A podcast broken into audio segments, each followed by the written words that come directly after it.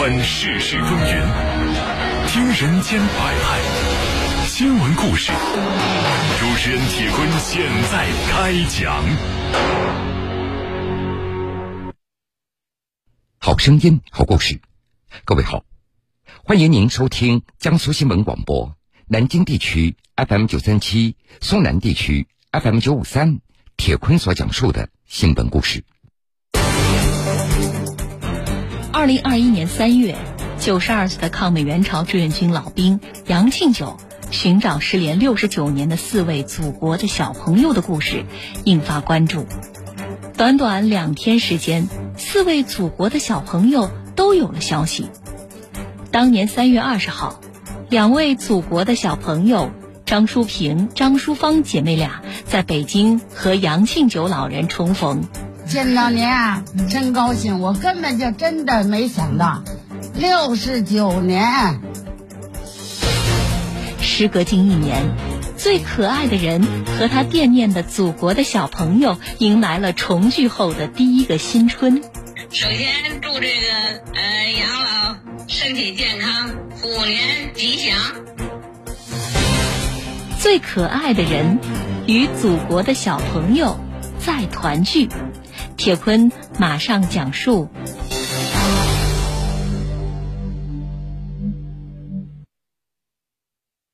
您好，您就是当年的志愿军叔叔吧？哎这么多年了，记起来了，我看见您的模样，我记起来了。我这照片啊，一直保留着，不简单，想念你们啊。见到您啊，真高兴！我根本就真的没想到，六十九年，真是也想不到。你管我叫志愿军叔叔啊！现在我应该叫你妹妹了。去年的三月二十号，九十二岁的抗美援朝志愿军老兵杨庆九，他终于见到了祖国的小朋友张淑萍、张淑芳姐妹。当年的小朋友，如今也已经是八十多岁高龄了。当时三位老人约定，以后要经常来往。这不，这个春节，三位老人原本计划要在一起吃上一顿团圆饭，再聚一次。但这杨庆九老人在养老院生活，受到疫情的影响，这过年聚会的愿望也只能用视频电话的方式来实现了。过年好啊！过年好！我跟你很久没有见面了。这是姐姐，这是妹妹。姐姐你好。首先祝这个呃杨老身体健康，虎年吉祥。大年初五，杨庆九老人通过视频和张淑萍、张淑芳姐妹俩相互拜年。三位老人那都是刚刚学会视频聊天视频打开了。彼此有着说不完的话。妹妹张淑芳说起了她刚刚看过的电影《跨过鸭绿江》，带着那个特殊的感情啊。呃，看那个《跨过鸭绿江》的这个纪录片，我就联想好多事情。那时候叫志愿军叔叔讲这个战斗故事，他们在那个冰天雪地里怎么去战斗。呃，通过那次那个电影呢，我就觉得太感人了。是不是也因为老爷子，所以觉得那些战士都好像就在自己身边一样？对对，每次看了都让人热泪盈眶，感动的我掉眼泪。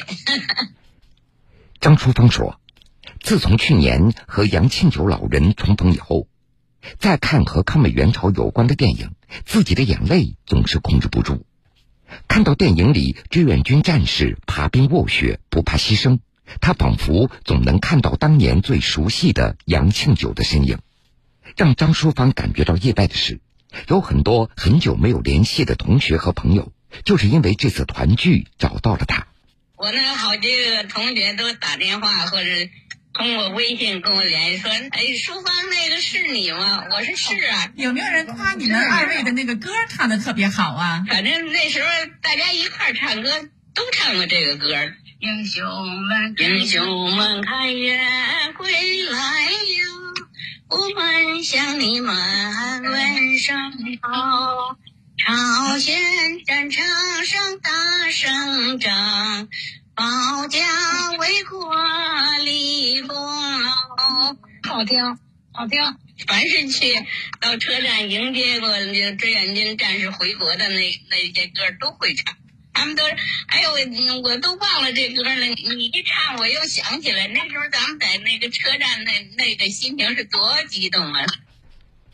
杨庆九老人的女儿杨丽说：“去年聚会之后，老人又多次嘱咐他要把那张老照片给保存好。老人家也比以前更喜欢唱歌了。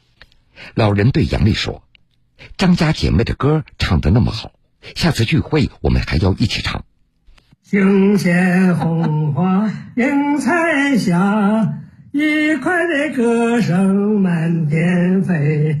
你莎拉你莎拉咪，哦你拉骚的逗人。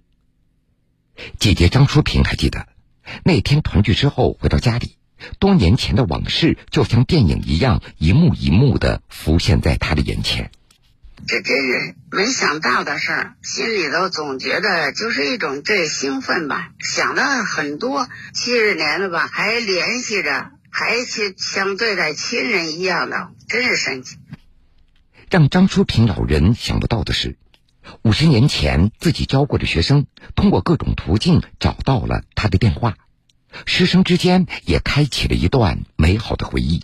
发微信呐，打电话什么的，他们也觉得挺高兴的。说没想到张老师还跟这老人取得这连接，另外都感觉我过去的学生时代的生活好像是比他们好。他们想起来就说，觉得那时候您很严厉，但是我们过后一想的话，您都是为我们好，我们都成才了，还都是挺感谢的。杨庆九老人寻找祖国的小朋友的故事被媒体报道以后。很多网友都在网上留言。杨丽说：“很多条留言，她读着读着鼻子就酸了。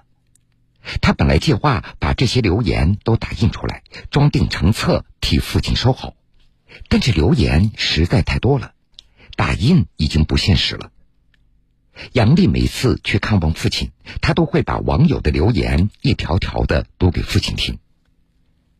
这些日子，杨庆九老人一直在补写他的回忆录。他过去写过，写完那个稿手写了，以后呢，我弟妹就给打印出来，以后就做了个画册。去年下半年开始，他就在愿往里补充内容。他们反正我每次去就给我布置任务，给我写一条。这次又说丽儿，我现在重新整理了我的回忆录，名字也改了，叫《特殊的经历》，就是手写手写。他说手都哆嗦了。想重新再抄在一个本上，让我帮他抄，说不急，你每天抄一点，每天抄一点。在杨庆九老人补写的回忆录当中，他加了这样的一段话：当组织上发给我新中国成立七十周年纪念章、抗美援朝七十周年纪念章的时候，我感到祖国的山河没有忘记我们，祖国的人民没有忘记我们。这两个纪念章，我将和其他纪念章一样。永远保存，永远留念。二零二一年三月，九十二岁的抗美援朝志愿军老兵杨庆九寻找失联六十九年的四位祖国的小朋友的故事，引发关注。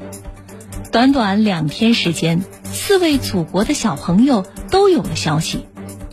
当年三月二十号，两位祖国的小朋友张淑萍、张淑芳姐妹俩。在北京和杨庆九老人重逢，见到您啊，真高兴！我根本就真的没想到，六十九年，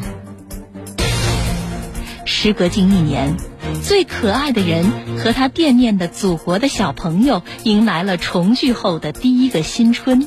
首先祝这个呃杨老身体健康，虎年吉祥。最可爱的人。与祖国的小朋友再团聚，铁坤继续讲述。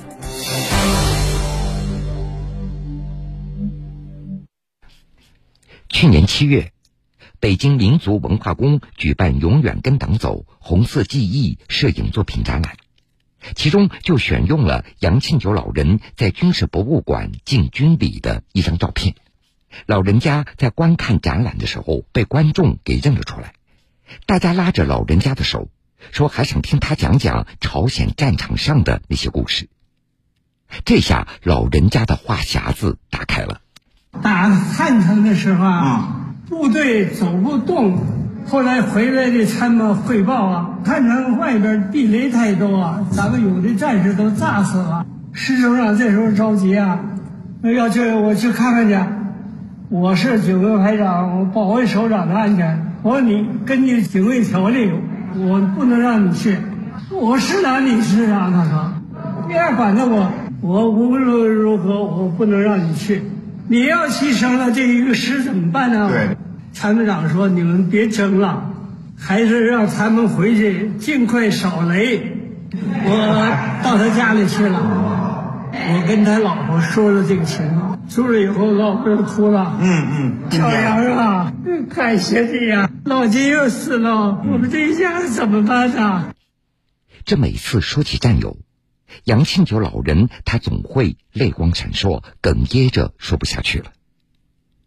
回家以后，老人家在回忆录当中又补写了这样的一段话：中国人民志愿军是祖国的英雄儿女，他们用鲜活的生命捍卫着祖国的和平与安全，他们流血牺牲，他们爬冰卧雪，他们忍饥挨饿，他们吃光了方圆二十多里的野菜。他们守护着祖国千家万户的安宁，他们是最可爱的人。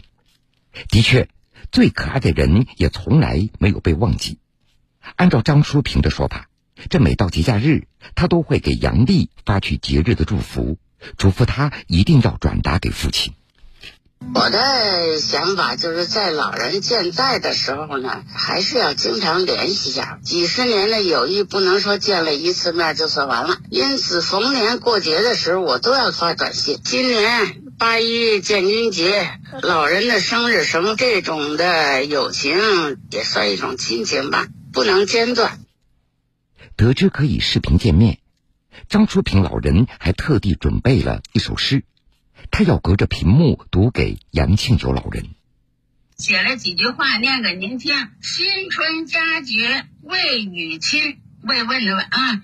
特殊时期视频问，那特殊时期咱见不了，咱就视频问问。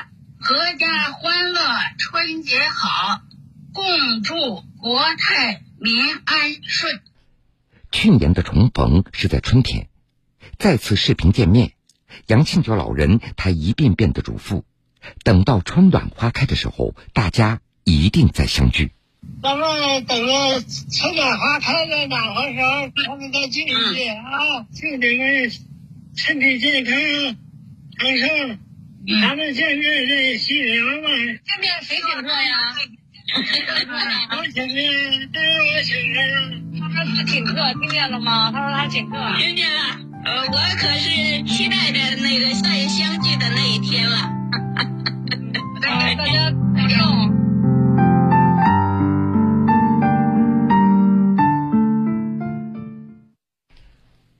好的，各位，这个时间段的新闻故事，铁坤先为各位讲述到这儿。半点之后，新闻故事精彩继续，欢迎您到时来收听。